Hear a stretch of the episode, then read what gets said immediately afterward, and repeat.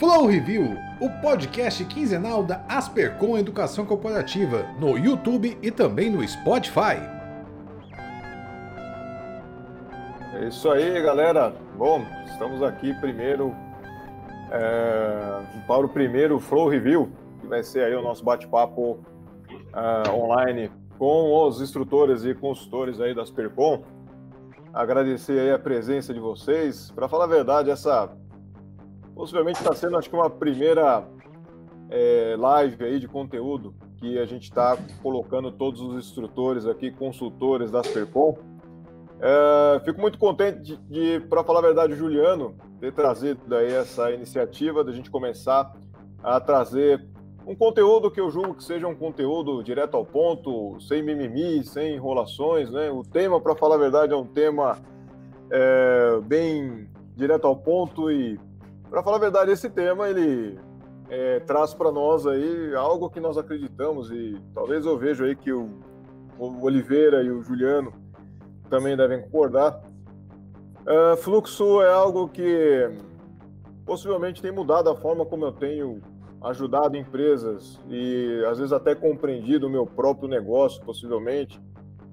E o tema é bem claro, e indo direto ao ponto, que a gente está afirmando aqui nesse tema é fluxo é o que importa. Primeiro, vou falar, pessoal, dessa iniciativa nossa, que é o Flow Review. É, queremos manter aí uma cadência de possivelmente trazer algum conteúdo, possivelmente às sextas-feiras. É, não sei se a gente vai conseguir, é, principalmente no final do ano. Final do ano geralmente é bem movimentado para nós aqui nas Percom, mas queremos ter aí, no mínimo, no mínimo, pessoal, uma cadência aí de a cada duas semanas apresentar aí o Flow Review. É, como eu falei para vocês, um conteúdo bem direto ao ponto, sem é, enrolações e trazendo, logicamente, assuntos relevantes aí para ajudar você a ter melhores resultados aí na sua empresa, na área que você trabalha, ou na sua equipe, ou talvez às vezes até é, na sua vida pessoal, talvez, ou no seu trabalho ali, é, sem envolver outras pessoas, tá? E, bom, para a gente começar aí o conteúdo, nós temos uma primeira pergunta, que, para falar a verdade, é possivelmente uma pergunta de contenção, né?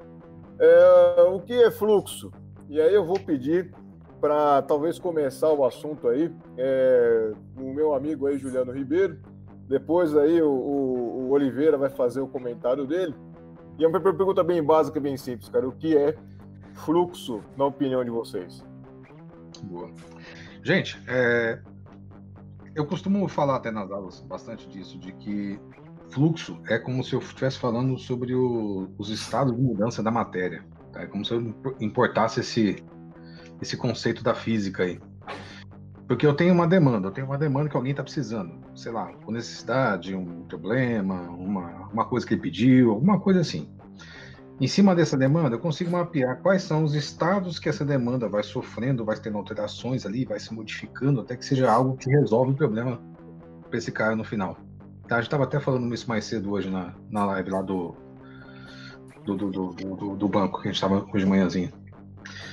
Basicamente é, eu tenho as etapas, os estados que aquela demanda vai se transformando ao longo do caminho para poder é, ser algo que resolve o problema do meu cliente. E esses, esses estados vão adicionando informação, né? Como a gente trabalha com trabalho do conhecimento, a gente vai adicionando informações em cima de alguma coisa para poder entregar algo que soluciona. Então a gente vai ter um problema, e esse problema a gente vai criar, sei lá, uma hipótese em cima dele, e essa hipótese vai ter avaliações técnicas, financeiras, de viabilidade e tudo mais. Em algum momento desse fluxo a gente se compromete com entregar aquilo, e depois disso a gente constrói a solução, valida, leva isso para frente e finalmente entrega. Então, minha visão de fluxo, então, trocar uma frase, né? Eu acho que enrolei demais. É, são os estados da matéria para poder entregar uma demanda do meu cliente, tá? Dentro de um serviço. Bom, muito bom, bacana, Juliano. É, é uma definição muito profunda e direta. Então, complementando, o que, que eu acho, o que, que é um fluxo? Né? Para nós, né, no dia a dia que a gente trabalha aí com vários clientes, vários processos, eu, eu gosto muito da visibilidade né, das coisas. Então, é importante o, o, fluxo ter essa, essa questão, ele vai trazer essa transparência. fluxo vai mostrar para nós por onde passa a, a, demanda, por onde passam os projetos, por onde passam as atividades, por onde passam as necessidades que os clientes é, solicitam para as empresas, para as equipes, enfim, para os negócios. Então, o fluxo é aquilo que vai trazer essa transparência, né? E quanto mais claro ele for, quanto mais real ele for, melhor. É, facilita muito a gestão, facilita muito é, a tomada de decisão. É, é importante termos essa clareza sobre é, o que está acontecendo. Então, o fluxo nos ajuda muito nesse ponto. É isso. Perfeito. Bom, acho que eu tenho muito pouco a complementar. Achei legal a definição aí é, do Juliano, que acho que talvez seja até um pouco filosófica, né? Ele fala estados da matéria, né? E eu concordo. E a pessoal, a visão que eu tenho do fluxo é que desde que a organização pretende fazer algo, aí muitas vezes isso se manifesta pelo um pedido de um cliente, é, pelo pedido de um provável consumidor ou, ou usuário, né? É, uma solicitação existe e possivelmente existe uma forma de atender esta solicitação e eu gosto bastante também desta visão que até a comunidade Kanban tem, que é na verdade um fluxo de descoberta de informações. No trabalho conhecimento, no trabalho é, criativo, no trabalho intelectual, é, o que nós temos, para falar a verdade, é como que as informações se agregam cara, para que uma entrega uh, aconteça. Né? Então, o fluxo importa, para falar a verdade? Essa possivelmente é a nossa próxima pergunta, porque possivelmente, como o Oliveira comentou, é, é o nosso ponto de intervenção, muitas vezes. Quando nós queremos melhorar uma organização, uma oferta de um produto, ou quando nós queremos resolver problemas, é o fluxo que muitas vezes vai mostrar para nós o que, que, são esses problemas, né? Como que nós podemos aí é, resolvê-los, né? E eu acho que é, essa definição que nós temos de, olha, o fluxo é o ponto de intervenção, o fluxo é o local aonde a gente vai mexer as coisas, é, é o que torna possivelmente aí o fluxo importante, né? E isso nos leva a essa segunda pergunta tema, né? É, dessa nossa live aqui. Por que, que o fluxo importa, né? Por que, que ele, nós estamos dando essa é, grande importância para o fluxo nessa live aqui? É, e aí agora eu vou perguntar primeiro, cara, para o Oliveira. É, na sua opinião, Oliveira, por que, que o fluxo importa, cara? Olha, Yoshima, para mim, é, o que, que importa em ter o fluxo, o que, que ele traz de benefício? Importa em termos previsibilidade. Né? Importa em sabermos é, como atender bem a demanda do cliente. Porque o cliente vai contratar um projeto, um, um serviço, um produto, vai solicitar ali que seja feito é, alguma atividade para ele, ele não, não importa muito em como aquilo foi feito, ele quer, quer receber aquele projeto, quer receber aquela demanda ele quer receber aquela atividade. Ele quer receber no tempo que ele foi acordado, ele quer receber com a qualidade que foi acordado. Então, é, o fluxo vai é, importar sim, no sentido que vai trazer essa, essas questões é, de necessidades que precisam ser atendidas pelo cliente, ou vai pelo menos suportar que isso aconteça, vai fazer com que é, o cliente fique satisfeito, que a demanda seja entregue dentro dos, dos prazos acordados. É, e não ter o fluxo, ou se a gente não conseguir visualizar esse fluxo, porque o fluxo sempre existe, essa é uma outra questão, né? O fluxo sempre existe. A gente muitas vezes não enxerga, mas ele existe. Mas é, se não houver o fluxo, o cliente não vai ser atendido. Ele vai deixar de ser atendido, vai comprar de um concorrente, vai comprar de outra empresa, vai comprar é, os, aquele produto de outro é, fornecedor que vai entregar para ele dentro do que ele precisa. Então, sim, fluxo importa para atender as demandas do cliente, atender a necessidade Vai. do cliente. Rodrigo, a pergunta então, é um processo cascata, é um fluxo também? Também, também existe o fluxo, mesmo que seja um processo tradicional, vamos dizer assim. É, mesmo que tenha lá, cara, um Gantt chart de 3 mil linhas, é, também existe fluxo? Tô colocando ah. na fogueira, hein? É, pois é. é essa não estava combinada, mas tá, vamos lá. Não, com certeza. O fluxo existe. Se é um processo ali, digamos, tradicional de gestão, que você tenha lá um grande, um, um, chart lá, um cronograma de 3 mil linhas, se você tem grandes é, etapas, é, grandes é, quantidade de coisas sendo feitas ao longo desse fluxo, é o que normalmente se diz, ah, isso aqui é um processo cascata. Sim, o fluxo existe. Ele está lá. Aí podemos questionar a qualidade desse fluxo, se ele pode ser melhorado, se nós temos condições de, de fazer com que esse fluxo é, tenha uma fluidez melhor. Mas sim, o fluxo existe. É, o que muitas vezes acontece é que a gente não percebe, a gente não vê esse fluxo. Né? Esse é um problema é, das organizações, em sua maior parte. Bom, é, é isso aí. A pergunta agora para o Juliano, cara. É... Por que fluxo é o que importa? Cara, porque eu preciso ter, além da previsibilidade que o Oliveira está falando, eu também preciso ter uma, uma noção de prioridade, né? Qual que é a próxima tarefa, ou melhor, a tarefa que está mais na cara do gol, né? Que está mais próxima de ser entregue, ou qual que eu vou atuar na, na sequência. Digamos que eu acabei uma, uma, atividade agora, qual que é a próxima atividade que eu vou pegar para mexer? Eu vou pegar aquela que está lá no começo do fluxo ou vou pegar aquela que está mais próxima de ser entregue para o cliente? Essas questões eu só consigo responder se eu tiver um fluxo mapeado, né? se eu tiver um fluxo acontecendo ali.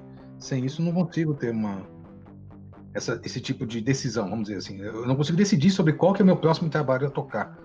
Então, o fluxo ele vai me ajudar tanto a previsibilidade, ele vai me ajudar nessa questão de decidir, me, me organizar aqui como um time para poder chegar numa decisão de o que, que eu faço na sequência, mas como também vai me ajudar com um monte de outras questões aqui e atende várias coisas do Kanban que eu nem queria aprofundar muito para a gente não ficar muito complicando esse, essa nossa live. Perfeito, são ah, boas colocações. A, a previsibilidade possivelmente vai vir, cara, de um fluxo bem azeitado, vamos dizer assim. E Acho que poderia complementar né, por que, que fluxo importa na minha visão. Porque quando uma organização chega para mim e fala assim: Olha, Rodrigo, as pessoas não colaboram. E geralmente a solução que se tem é fazer algum tipo de lavagem cerebral ou fazer algum tipo de mudança de mindset, algo do tipo, mas a falta de colaboração, para falar a verdade, ela é melhor visualizada no fluxo. É, quando você tem, por exemplo, duas áreas, né, uma do lado da outra, ou pode ser até talvez duas pessoas, uma do lado da outra, aí uma precisa gerar insumos para a outra trabalhar. É extremamente comum que num sistema desse tenha uma fila no meio, né? Porque possivelmente as duas pessoas têm velocidades diferentes, ou as duas áreas têm velocidades diferentes. É um problema de fluxo. A falta de colaboração é um problema de fluxo, ou talvez melhor, o fluxo é que vai dizer, cara, que a falta de colaboração existe. E isso muitas vezes ajuda a gente a não caçar as bruxas erradas. É outra indagação muito comum que eu escuto também no mercado: falta de agilidade. Pessoal, falta de agilidade é falta de fluxo. É um problema de fluxo também. Porque possivelmente desde o momento que o cliente pede algo até o momento que o cliente recebe esse algo, se leva muito tempo. É, se esse tempo é demorado demais para a necessidade do cliente, também é um problema de fluxo. Não é a falta de um framework ágil, não é a falta de, olha, uma cultura ágil. É um problema de fluxo. Possivelmente o teu fluxo tem gargalos, o teu fluxo possivelmente pode ter pontos cegos, como foi um dos pontos que Oliveira é, colocou. É, então a gente já falou várias coisas aqui que imprevisibilidade. Olha, meu sistema não é previsível, eu não consigo cumprir os meus prazos, cumprir meus compromissos, ou para falar a verdade, eu não consigo nem sequer é, cumprir aquilo que eu falo. Né?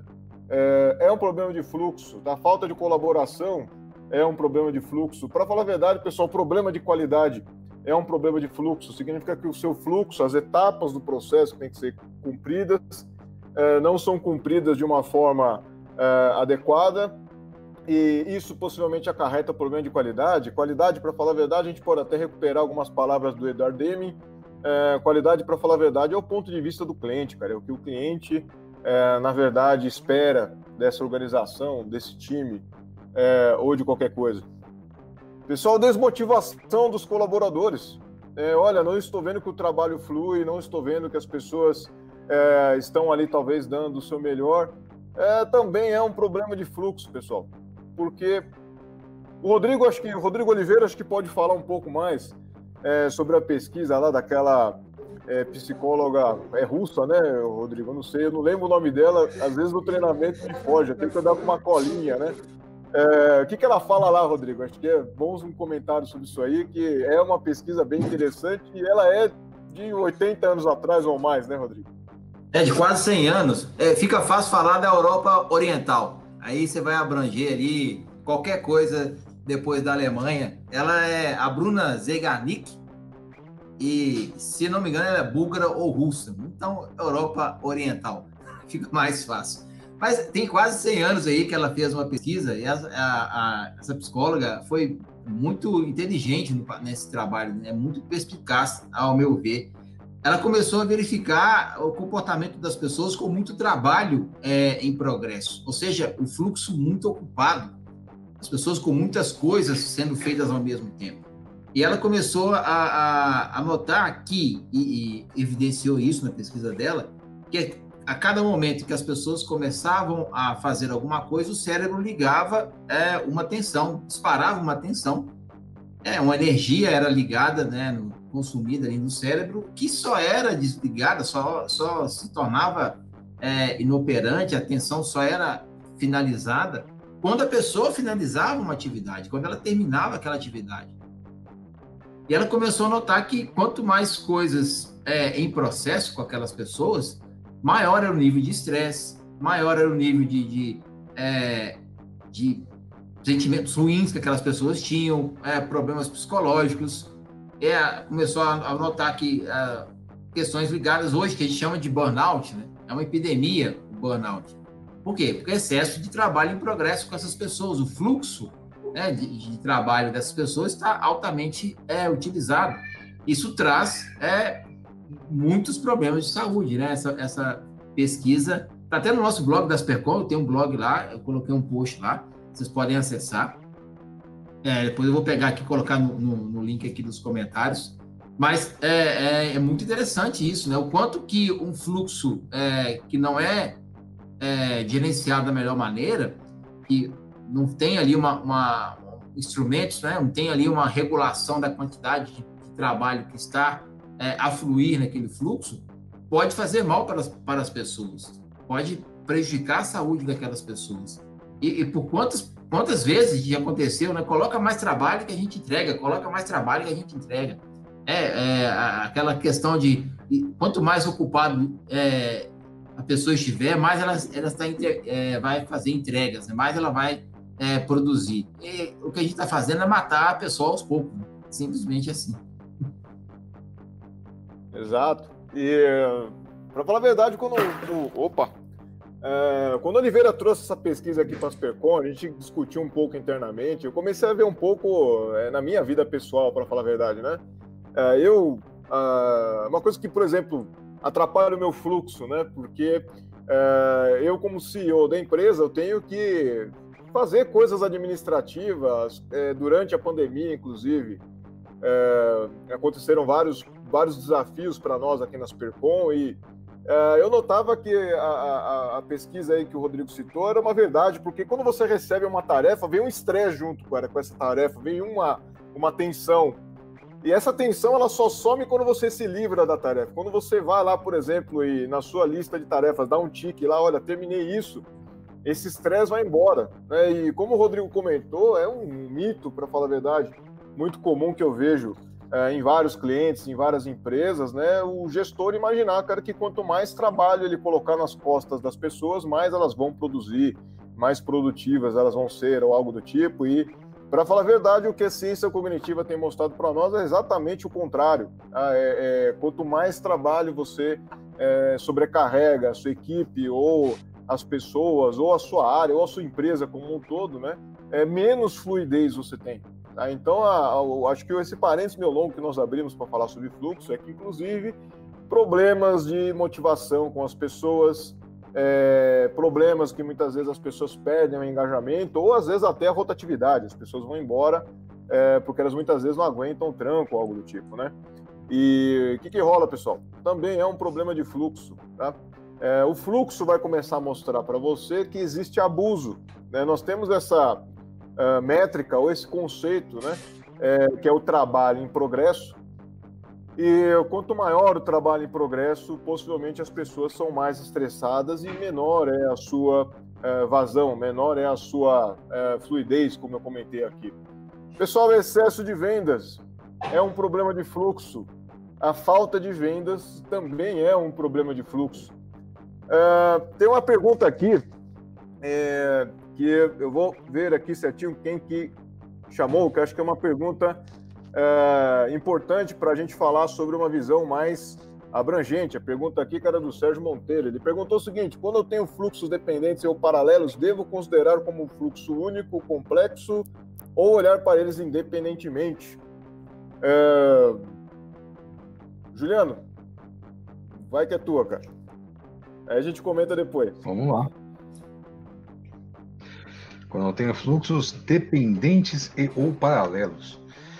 Vamos entender o seguinte: todos eles compõem um único serviço ou a gente está falando de vários serviços?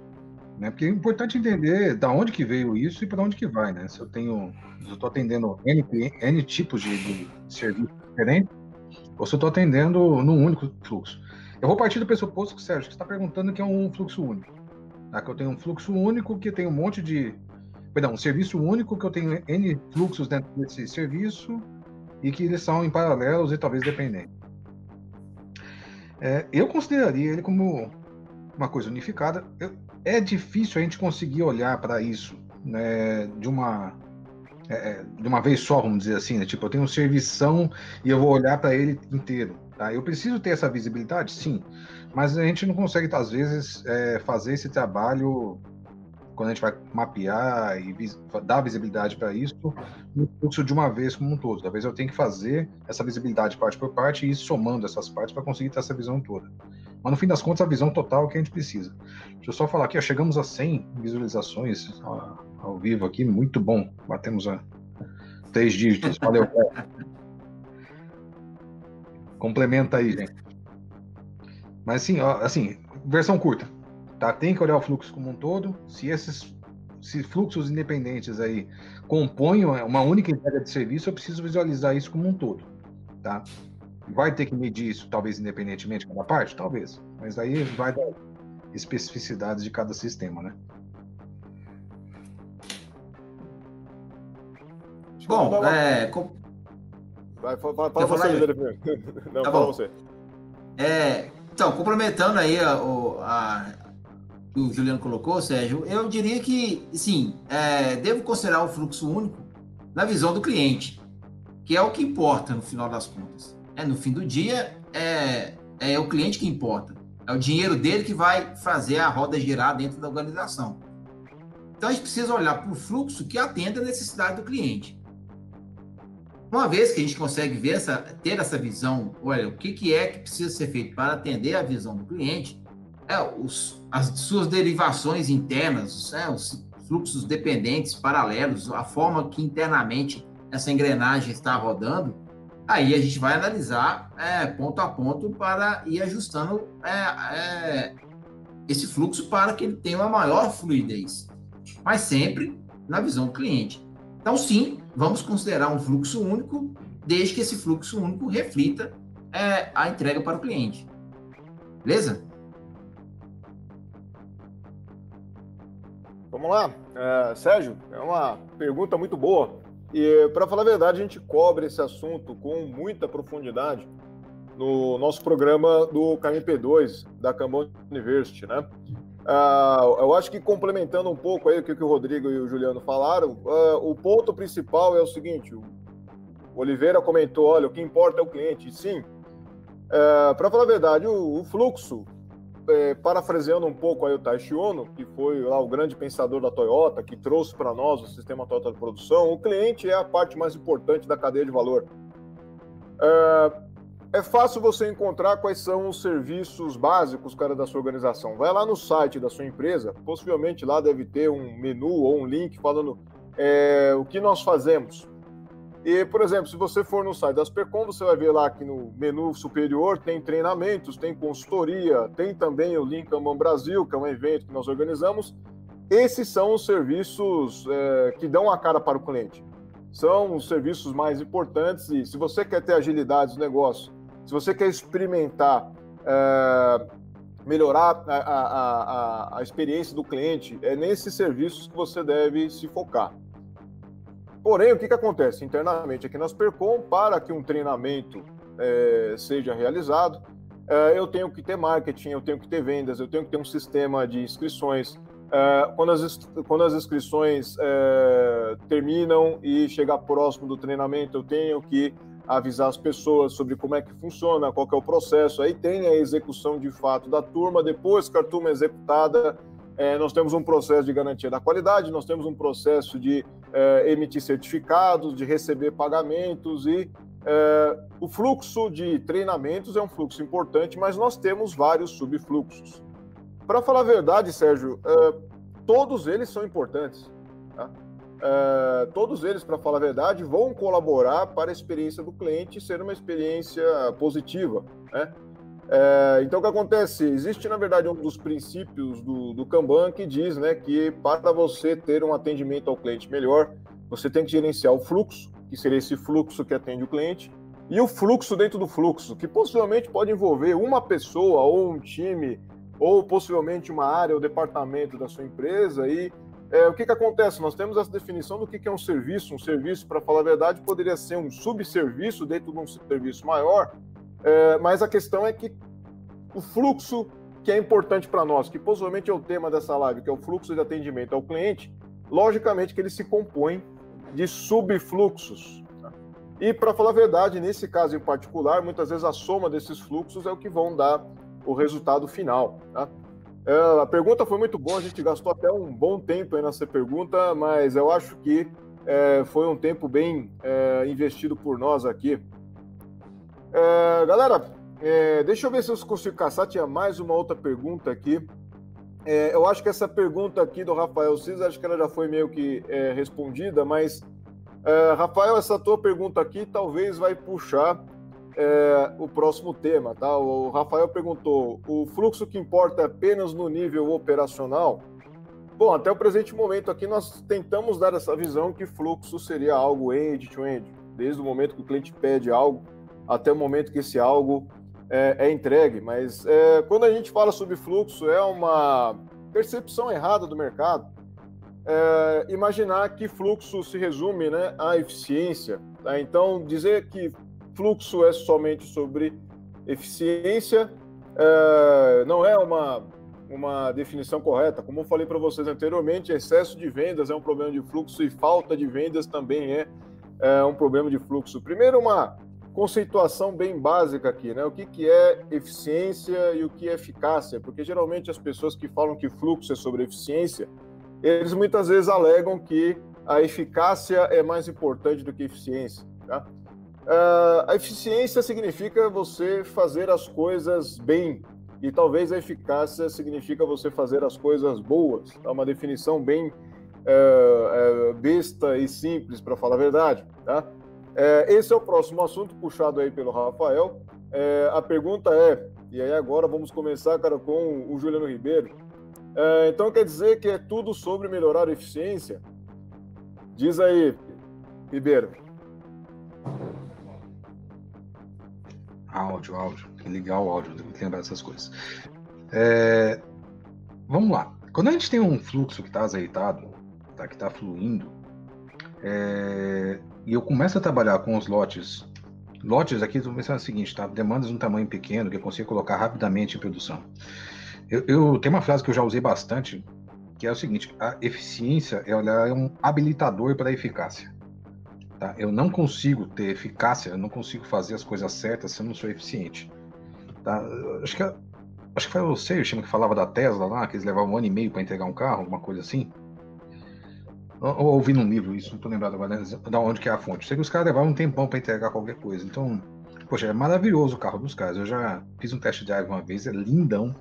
O carro é Você chega no celular e fala, Tesla, vem até mim, o carro vem e fica um palmo de você assim, tem um, como se fosse um iPad de 10 polegadas no painel, você fala, cara, maravilhoso o carro. Pede agora, daqui a um ano e meio, dois, o carro chega na tua porta. Aí, poxa, Eu já até esqueci que eu queria um carro daqui a um ano e meio, já nem lembro mais, já tô andando de Uber já uma dessa. Então, eu fui super é, eficaz em acertar aquilo que o cliente queria, mas eu fui zero eficiente, né? Levei tempo demais para resolver o problema dele. E ele já esqueceu.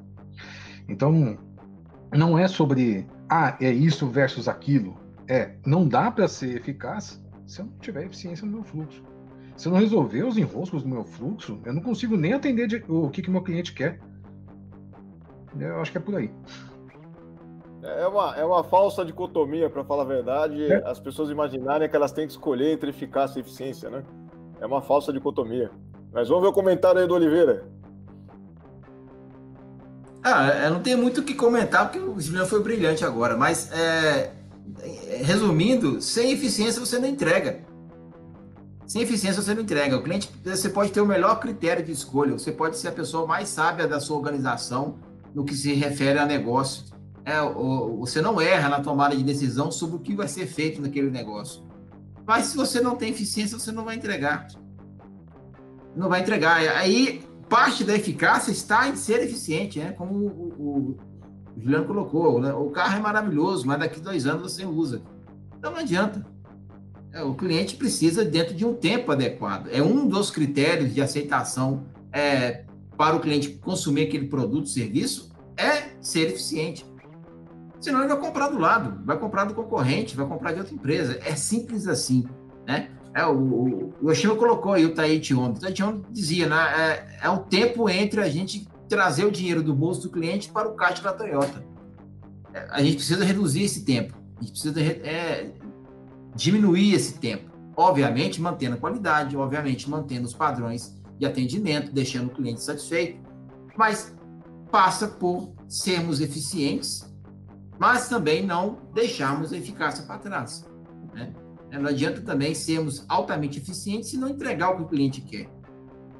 Então, não é um trade-off, não é uma dicotomia, ou um ou outro. A gente precisa fazer os dois. Perfeito. Na verdade, existe uma grande tara é, que eu enxergo no mercado hoje de pessoas focadas, não, eficácia, eficácia, eficácia, né? E aí a metáfora que geralmente eu uso para explicar isso é o seguinte: é, antes de você é, melhorar a qualidade da água, você tem que consertar o cano, você tem que consertar a forma como a água passa pelo seu cano. Mesmo que no começo a água flua no seu cano com uma qualidade ruim, é necessário que primeiro você tenha a, a, a eficiência, para depois você questionar a eficácia. E para falar a verdade, isso foi uma das coisas que foram mais questionadas aqui no Brasil uh, quando a Aspercom trouxe o modelo KMM para cá. O KMM, ele primeiro diz para você, conserta o cano, depois você verifica a qualidade da água.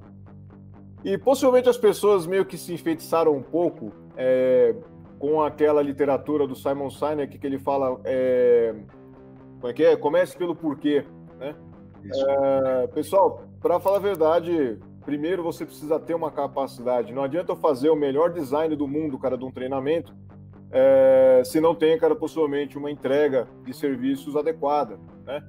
Ah, agora, pessoal, acho que vale a pena talvez fazer um comentário nessa linha. Ah, essa confusão que existe das pessoas imaginarem que é, fluxo é sobre eficiência e não sobre eficácia, possivelmente seja explicado pela história do fluxo. Tá? O fluxo não é algo que começou agora e, para falar a verdade, é, possivelmente a ideia do fluxo remonta até talvez antes, cara, de Taylor é, e de Fayol, né? Estou é, voltando bem lá atrás, mas é, possivelmente, é, se você tivesse ali, cara, uma, uma oficina de alguma coisa que existia possivelmente ali no final da Idade Média, é bem provável que ali existia um fluxo, um fluxo artesanal, um fluxo que possivelmente só estava na cabeça é, do artífice que estava lá trabalhando numa oficina lá durante, sei lá, cara, Idade Média ou algo do tipo. E, galera, é muito comum as pessoas baterem, cara, em Taylor e Fayol, mas possivelmente hoje, cara, você compra é, uma geladeira por um preço barato é, por conta, cara, de Taylor é, e Fayol. O Taylorismo, para falar a verdade, foi uma das coisas que impulsionou possivelmente, cara, o capitalismo e possivelmente, cara, tirou muitas pessoas, cara, da pobreza. É, então começou aí, cara, com a ideia do, do Taylor de é, estudo dos tempos e movimentos, tentar, na verdade, otimizar a entrega de um bem e serviço. É, depois veio, cara, o Ford. O Ford, possivelmente, cara, foi a melhor implementação é, de, do Taylorismo que nós temos. É, a ideia da produção em massa. E lógico, pessoal, que para para pensar um pouquinho, cara, por que, que Ford também foi brilhante? Porque o Ford estava atuando no mercado que todo carro que ele fizesse era vendido. Uh, era basicamente um mercado onde você não precisava se preocupar, cara, com a eficácia, porque qualquer carro que você fizesse era vendido, existia uma demanda é, grande. Então, a sacada do Ford foi o seguinte: eu vou fazer o carro mais barato. E isso popularizou um monte de coisa. Só que tinha um problema grave com o modelo do Ford é, você poderia escolher qualquer cor, cara, do seu Ford T, desde que seja preto. E hoje, galera, o que, que acontece? É, logicamente que esse modelo, cara, não funcionaria hoje, porque as pessoas querem é, personificação, cara, das coisas. É, olha, eu não gosto de carro preto, eu não gosto de carro vermelho, olha, eu não gosto, cara, de telefone da Apple, é, eu não gosto, cara, de computador é, da, da Dell, tá? E, então, o que acontece? Naquela época não tinha essa opção. Tá? Então, o fluxo, para falar a verdade, era simplesmente um ganho de escala e também, cara, de eficiência. E aí, cara, viu o nosso amigo Taishi Ono citado e mudou tudo isso. O Taishi Ono, ele conseguiu uma coisa incrível, que era uma produção em escala, só que em lotes menores. E lote, para falar a verdade, pessoal, é possivelmente uma das coisas mais críticas é, do fluxo. É, antigamente, no modelo do Ford, a Chevrolet, a Chrysler, por exemplo, era obrigada a construir 100 mil unidades é, de um, sei lá, de um carro modelo X da cor Y. E a Toyota mudou isso, primeiro porque ela fez um trabalho just in time de redução de estoques e a Toyota conseguia produzir, cara, somente 5 mil Toyotas brancos, se ela quisesse, com uma rápida reconfiguração da linha de produção dela. E galera, isso continua evoluindo, tá? Isso continua evoluindo e para falar a verdade, Deming trouxe uma visão do fluxo também interessante sobre o controle estatístico do processo. Uh, vieram as contribuições também do Lean, talvez aí distorcendo em alguns cenários, mas possivelmente também uh, evoluindo a ciência em cima do TPS, em cima do modelo da Toyota, né? E o que, que é o futuro, pessoal? O futuro está acontecendo, cara. Possivelmente a nossa geração vai ver o futuro é, do fluxo, principalmente na área da indústria, tá? É, indústria 4.0, por exemplo, tá? É internet das coisas, cloud e impressora 3D, cara. Impressora 3D é um negócio incrível, pessoal. Imagina que você não vai mais comprar talvez um produto de série é, imagina que, por exemplo, eu gosto de andar de bicicleta. Imagina que eu faço um desenho da minha bicicleta do jeito que eu quero, da cor que eu quero, com as peças com o funcionamento que eu quero. Eu mando esse design lá, quero para uma fábrica na China. A China constrói sob medida e eles conseguiriam fazer talvez isso em escala. É, isso seria possivelmente o último passo, talvez, cara, para bens de consumo durável na amarração, cara, dessa eficácia e dessa eficiência. Mas o que, que acontece, pessoal? O fluxo, para falar a verdade, não é somente sobre eficiência. Para falar a verdade, a gente poderia até falar, a próxima pergunta que nós selecionamos aqui, é, e processos de inovação. É, eu não sei se surgiu alguma pergunta uh, aí no, nos comentários, que eu estava aqui num discurso bem engajado, né, falando sobre essa história aí. Mas agora eu espero o comentário de vocês. Tá? Existe um fluxo quando o processo é um processo de inovação? Até tem uma pergunta do Sávio, né? O Sávio falando aqui se o fluxo em projetos de manutenção com não balanceamento entre upstream e downstream. Todo lote que chega no upstream tem um, um SLA associado por tipo de demanda? Comentem. E tinha uma outra falando, falando também sobre upstream aqui, que não sei se é somente essa, mas enfim, tem um pouco a ver aí com o que a gente está querendo falar agora. É, o, fluxo em upstream e processos de inovação. Bom, é, só para começar aqui, continuando, sim, o fluxo vai permear também processo de inovação. E mais, ele vai ajudar é, a tomar melhores decisões, né? É, a ideia do, do, do, fluxo é a gente conseguir ter é, condições de eliminar hipóteses, né? conseguir filtrar opções que a gente vai decidir fazer ou não. E inovação, eu preciso testar hipóteses de forma rápida e segura. Eu preciso colocar algo no mercado, verificar se aquela ideia tem é, algum apego comercial, se aquilo ali vai dar certo. É, então, eu preciso testar isso rápido. Se eu tenho um fluxo que vai é, me ajudar nisso, ou seja, eu tenho um fluxo que me, me proporciona um feedback rápido, eu tenho uma velocidade maior nesse fluxo, eu tenho condições de testar mais coisas, testar mais coisas mais rápido e ter mais respostas sobre as minhas ideias. Agora, se eu tenho um fluxo que, que é demorado, tem é, é muitos, muitos bloqueios, muitas travas, é lento, obviamente a minha inovação não vai ser tão, tão rápida, né? Eu, ou vou ter problemas em testar as minhas hipóteses. Ou seja, vou aumentar o meu risco.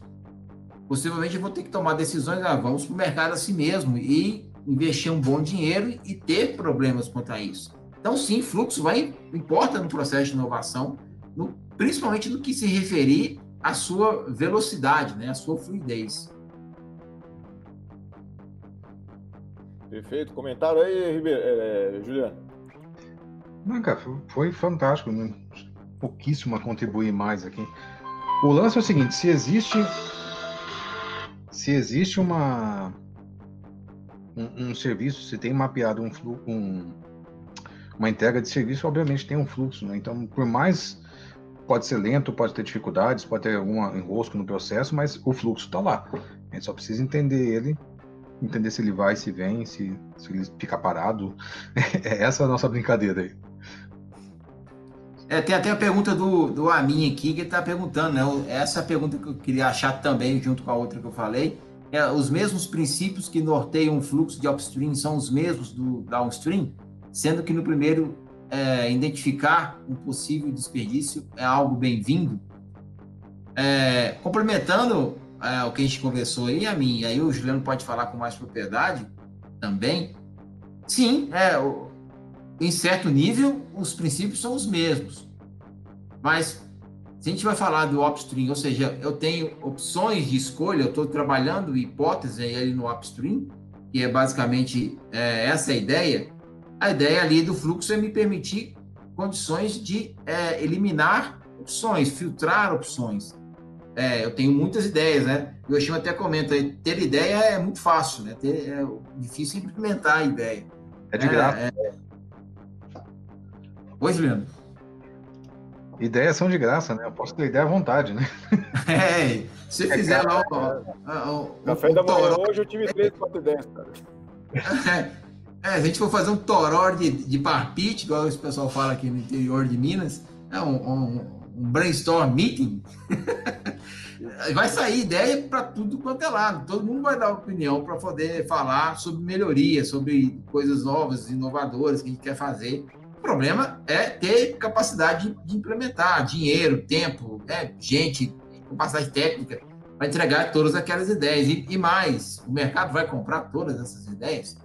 É, é, enfim, não, não tem, né? O mercado está cada vez mais seletivo. Então, mecanismos no, no upstream vão nos ajudar a filtrar essas ideias.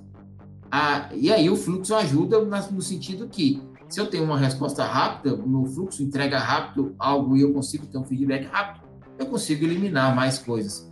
Já no downstream, é, eu deixo para o Juliano falar. É, o downstream é o nosso habilitador, né? Eu falei mais cedo. É, se eu não tiver eficiência, eu não tenho eficácia. Então, tipo, eu posso fazer um upstream lindo, maravilhoso, fazer uma minha startup, fazer qualquer uma dessas técnicas bacanas para poder gerar ali um backlog de ideias que eu vou trabalhar no downstream, se eu não tiver como dar vazão nesse trabalho na frente, é, é só hipótese. É, só estou gerando um, um, grande reservatório de coisas para trabalhar que eu vou gerar frustração, desalinhamento, custo de coordenação, enfim. No fim das contas, vai ser só negativo ter feito esse trabalho todo antes do que o trabalho que eu vou estar fazendo no, downstream. Tá? Só para se alguém não tiver essa, é, entendendo as duas palavras, tá upstream, downstream, tá, gente? É, é, upstream é todas aquelas coisas que acontecem antes da gente se comprometer com alguma coisa. Ele fala, olha, eu vou fazer essa, essa demanda, eu vou colocar em produção e downstream é tudo que acontece dali para frente. Tá? Ou se quiser palavras em português, tá? Que são amontante e ajusante também. Só que só geólogo dessas duas, né? Muito legal. É, surgiu um comentário aqui que eu achei interessante. Deixa eu voltar aqui, que quando o Rodrigo começou a falar, é, é, ele, ele começou a puxar o assunto do upstream downstream.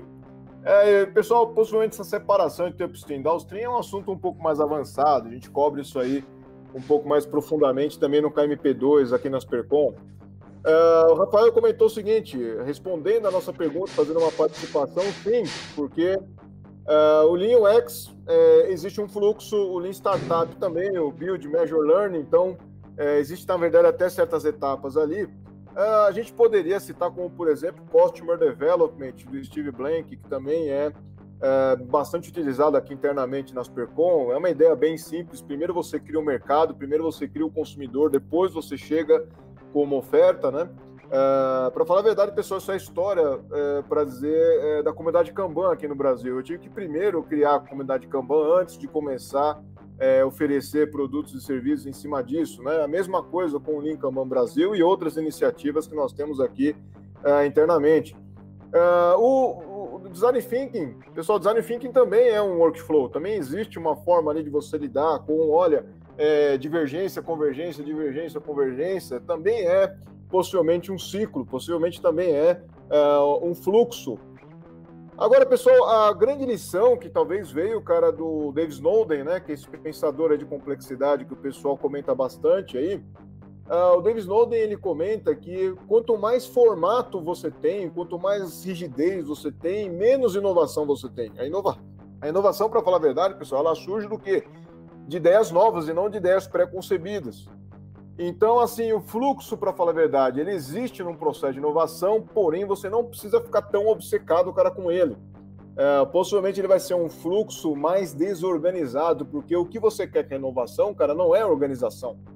É, porque da ordem, cara, muitas vezes não saem é, coisas novas. Você precisa, para falar a verdade, ter.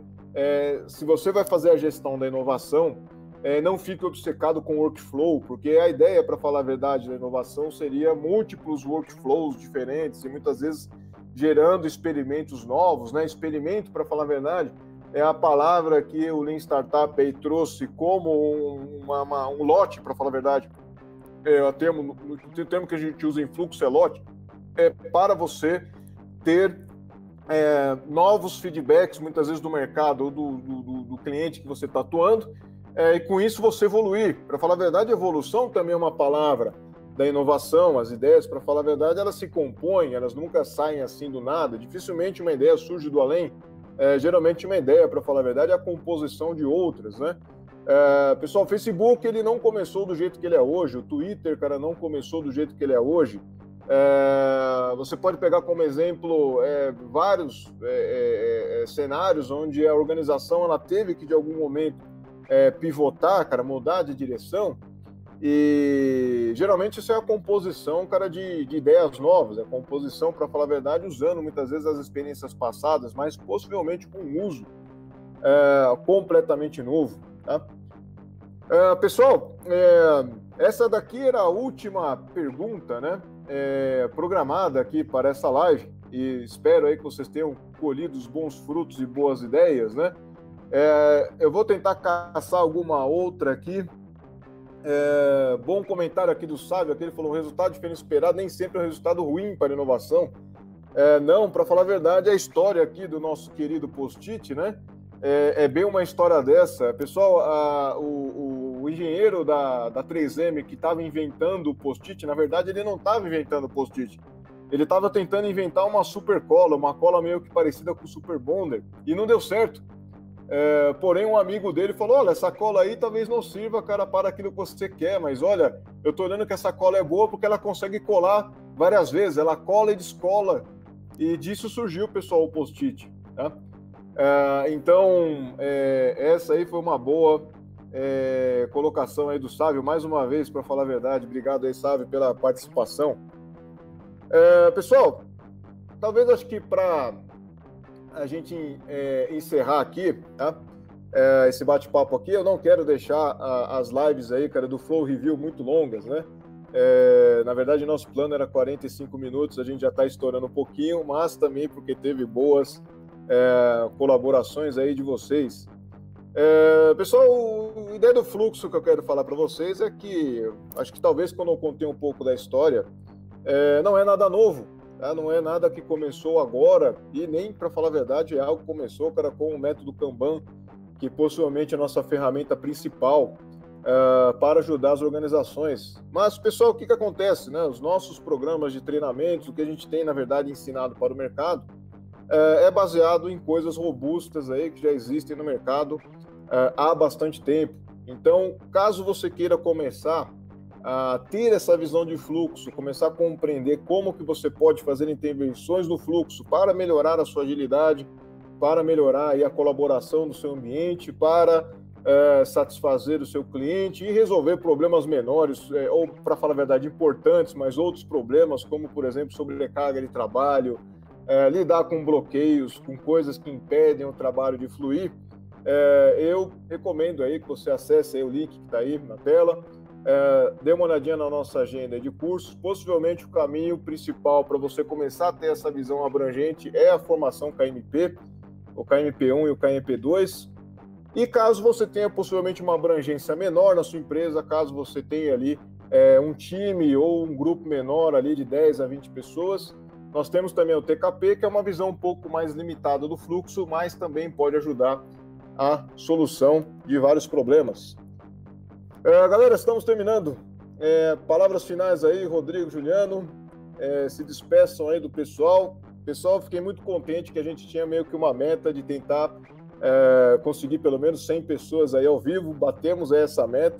É, quero agradecer a presença de vocês. E vamos lá, Juliano, Rodrigo aí, palavras finais. Bom, pessoal, é, é um prazer estar com vocês aqui, um prazer inenarrável. Temos essa oportunidade de contato com vocês aí um pouco mais é, de perto e ao vivo. Para nós, na Aspercom, é, é uma experiência nova aí que a gente está é, começando é, muito obrigado, muito obrigado pela presença de cada um, por cada um é, dispor aí o tempo, investir o, o, tempo que é precioso de cada um para estar aqui conosco. É, muito obrigado, e uma ótima sexta-feira, um bom final de semana aí. Fiquem todos bem. Um abraço. Muito bom. Pessoal, primeiro de tudo, agradecer imensamente a presença de vocês aqui. Eu sei que alguns de vocês tiveram que dar uma matadinha no trabalho para estar aqui, mas valeu a pena. Eu gostei muito da interação, de vocês estarem vindo aqui participar com a gente dessa, desse nosso bate-papo.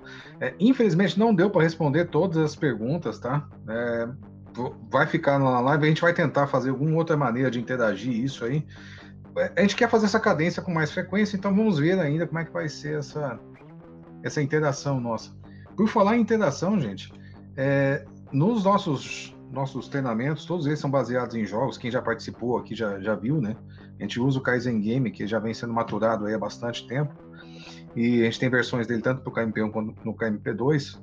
E se você quer entender um pouco mais sobre o que, que é essa gestão de fluxo, entender como é que é o fluxo numa experiência viva ali, ao vivo, experimentando nessa, nessa nesse fluxo que foi desfragilizado há bastante tempo. E entender como é aplicar isso no seu dia a dia, vem para o KMP que você vai ter uma experiência bem rica ali para poder compartilhar com os demais. Mas é isso aí, fica o convite. Beleza, galera? Muito obrigado, boa tarde aí. Para falar a verdade, um bom final de semana. E como nós sempre falamos, cara, em lives no YouTube, não se esqueçam aí de se inscrever aqui no nosso canal, apertar o sininho porque o Juliano, para falar a verdade, tem gerado diversos conteúdos aqui no canal. Eu até estou meio envergonhado aqui dentro das Percom, que o Juliano aí está tendo uma presença maior nas mídias aí do que até eu. E, mas é, queremos, pessoal, gostamos muito. É, acredito que a gente vai gravar aí o episódio 2 do Flow Review é, em breve. E para falar a verdade, depois que terminar essa transmissão aqui, vocês podem comentar aí pedindo assuntos é, para que a gente fale aí de uma forma direta ao ponto, de uma forma aí que traga um pouco a essência das coisas. E é isso que nós fazemos aqui na Aspercom, né? A nossa missão, para falar a verdade, é melhorar pessoas, melhorar empresas e melhorar o mercado com conhecimento, seriedade e inovação. Pessoal, muito obrigado e agora sim, boa tarde. Valeu, pessoal. Fiquem com Deus. Até mais. Valeu. Até. Obrigado, Juliano Rodrigo. Valeu.